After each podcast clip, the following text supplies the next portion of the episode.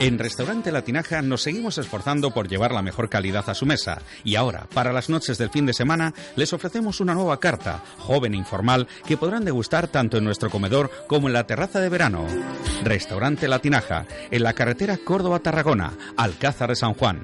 Gracias por elegirnos.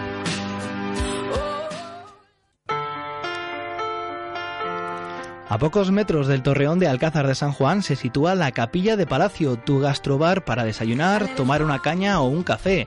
Abrimos cada día y te ofrecemos las tapas y copas más generosas. También disponemos de terraza para que puedas tomar algo con tus amigos. La Capilla de Palacio en calle Carmen número 1 de Alcázar de San Juan.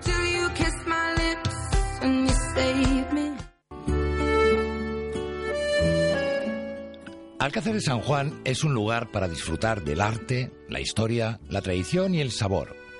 Y ya sabes que todo eso lo puedes encontrar en Pizzería Las Cancelas, en calle San Francisco. Saborea nuestras lasañas, empanadas y, por supuesto, nuestras pizzas. Todo elaborado con productos manchegos, porque hay cosas que no se pueden imitar.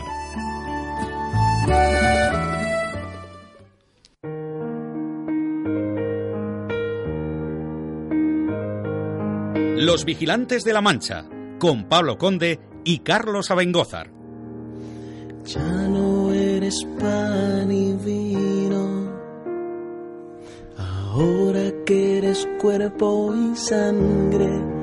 Esto parece un villancico. Pensaba que iba a ser el Ven a casa esta Navidad de Luis Aguilé al principio cuando No, no, no, no, es un canto de comunión porque ese es el tema que vamos a tratar en nuestra tertulia de hoy, las comuniones que ahora están aflorando en las calles de Alcázar de San Juan y para ello contamos aquí en el estudio con un amigo y periodista habitual en esta sección, Jesús Viajos de Semana de la Mancha. Muy buenas. Hola, buenas, ¿qué tal? Y hoy no ha podido venir Jaime Fernández, pero nos acompañan dos compañeros de Onda Cero Alcázar, Marcos Galván.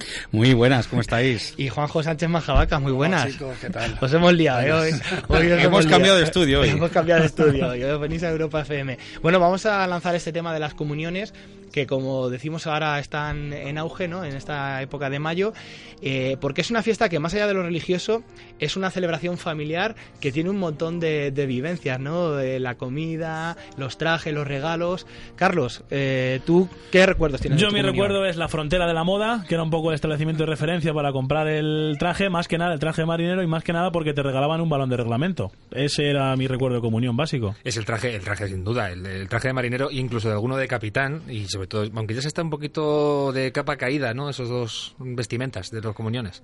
Porque yo, hay gente que, que no tiene por qué ir de marinero, los niños. Eh, yo, por ejemplo, yo no fui de marinero, fui de esos raros que iba con una Yo chaqueta tampoco, y yo camisa. tampoco, he de confesarlo. Y, y tú, Marcos, lo tienes eh, reciente además porque como padre has tenido mi tus hijo, hijos. ¿verdad? efectivamente. Y además que como se llevan poquita edad, hace poco le tocó a Carlos y en dos años eh, le toca a Sandra. Y claro, las mujeres que saben mucho ya ha ido tomando nota de todo lo que hemos ido haciendo en la comunión del hermano para ver si por lo menos lo igualamos o mejoramos. Siempre las mujeres ya sabéis que quieren ir por delante. Esto que quede patente. Yo sí fui de marinero, ¿eh? Y hace muchos años, ya no quiero decir cuántos, pero muchos. En Cristana, ¿no? Sí, sí, en Cristana hace más de 40. Y tengo, de verdad, tengo un recuerdo imborrable de mi primera comunión porque la hice dos veces. Ah, sí, ¿y eso cómo es? Hiciste la primera y la segunda comunión. Yo la hice dos veces la primera comunión y porque entonces eh, yo la hice con mis primos eh, un día un día antes, la hice en sábado a las 9 de la mañana y al día siguiente lo hice con todos los niños del colegio. A la misa de 9, tu primera comunión y después chocolate con tortas, chocolate con tortas. Yo sufrí muchísimo porque había que ir en ayunas, porque el tema de la primera de la primera comunión, ¿no? también, y el estar, también. el estar hasta las once y media de la mañana un domingo viendo los dibujos sin poder tomarte tus galletas y tu eh, cacao eh, se complicaba. Y además era esa, esa primera vez que bebes vino, ¿no? Teniendo 10 años, yo por ejemplo, en, yo la hice en Valladolid con, con mi familia y ahí sí que nos daban vino a, a los niños y era como, oye, vamos a beber vino, ¿no? Era como la ilusión, ¿no? Sería Ay, se recuerda- sería, sería mostejo. Pero- Y antes se regalaba una tarjetilla con, un con recordatorio. un recordatorio, que era Jesús, una tarjetilla. tarjetilla. Recordatorio. Y había banderolas como las del Es fútbol. A mí me llama la atención lo de la banderola. Es es- es la y ahora se dan muñequillos, muñecos de goma espuma. Recuerdo de mi primera comunión. Recuerdos. Con tu foto, con, los, con La- las la manos foto. así súper bien. No, Correcto. pero eso es, eso es hace unos años, la foto claro. fue hace unos años. Pero- Entonces era un recordatorio que tú ibas a la imprenta y estaba el tipo. Esa foto horrible que tiene tu abuela guardada en casa de tu primera comunión, que es como el peaje que tienes que pagar para que te dé la propina, ¿no? Tener que verla continuamente en el salón cuando ya eres mayor. Que te ¿no? decía el fotógrafo, mójate los labios, mójate los labios, para parecer más inocente. Bueno, y otra de las cosas que, que tiene la comunión son los regalos, la cantidad de regalos que reciben los niños ese día, que empieza a ser ya un poco disparate. Sí, totalmente. Vamos, yo no sé, los padrinos eh, los tenemos más complicado porque aparte que ya los niños tienen de todo, los regalos, los, los cumpleaños, los reyes magos, los santos, ya te encuentras una tesitura de qué regalar que le puede interesar al niño que sea bueno. Porque ya es, un- es una complicación, es una complicación, eso no se puede hacer, eso no se puede hacer. Bueno, y yo me quedo con la escena de ese salir de los salones, los padres y las madres, con todos los regalos, la espada de cortar la tarta, la bicicleta del tío que le quería dar la sorpresa, y bueno, eh, es un momento épico, ¿eh? Las comuniones me parecen un postureo. Ya son bodas, la gente busca el mejor vestido de gala, es el ir por la tarde a hacer el café torero, que te vean en el pub con tu traje, ya ha perdido un poquito de encanto. Es verdad que se ha perdido esa inocencia, o sea, ya se acabó la comida familiar tranquila, ya no... Juanjo, ¿cómo era en tu Yo época? reivindico volver a los choc- el chocolate, hecho Chocolate con tortas. Lo que sí, por lo menos, que se, se rentabiliza en eso en esta época también eh, intenta, se intenta buscar eh, salir en todas las procesiones posibles donde haya niños de comunión. Sí, Sí, la Pascua de Jesús. La sí. Pascua de Jesús, el Corpus Christi, pues ahora ya por lo menos intenta, venga, ya vistes al niño de su día, que no sea por lo menos un día en su vida que se vista así, sino que también haga el ridículo en otras procesiones.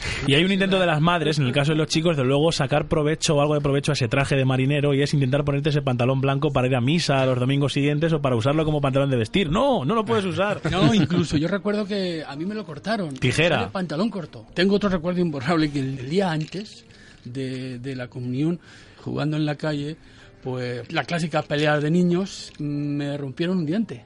Y llegué a mi casa, bueno, me lo curaron y tal y cual. Y ese mismo día me probaron el, me estaban probando el, El traje. venga para mañana y tal y cual.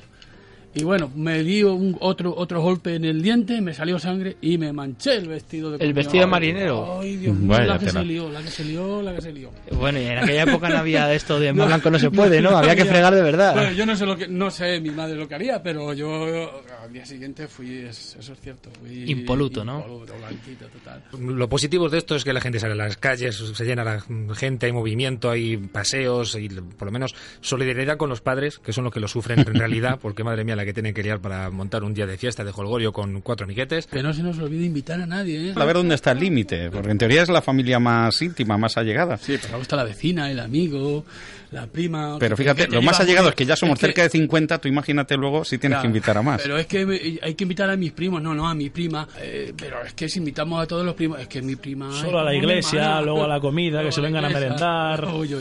Luego, luego venís por la tarde y os toméis una cerveza en casa. Bueno, bueno, es que hay tantísimas. Menos mal que por un día de fiesta se hace lo que sea. Eso siempre. Yo creo que se hace por el recuerdo. de la- Y además todo el mundo dice lo mismo, que nos juntemos en estas ocasiones, que no sea por otras.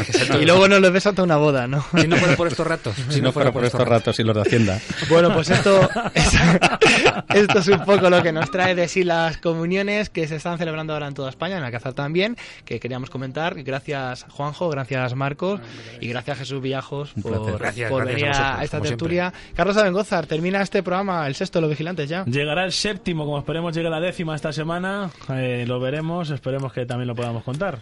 Pues eh, estamos aquí en losvigilantesdelamancha.com, en Europa FM La Mancha. Ha sido un placer y os invitamos a escucharnos en el siguiente programa. Hasta luego. Los Vigilantes de la Mancha, con Pablo Conde y Carlos Abengózar.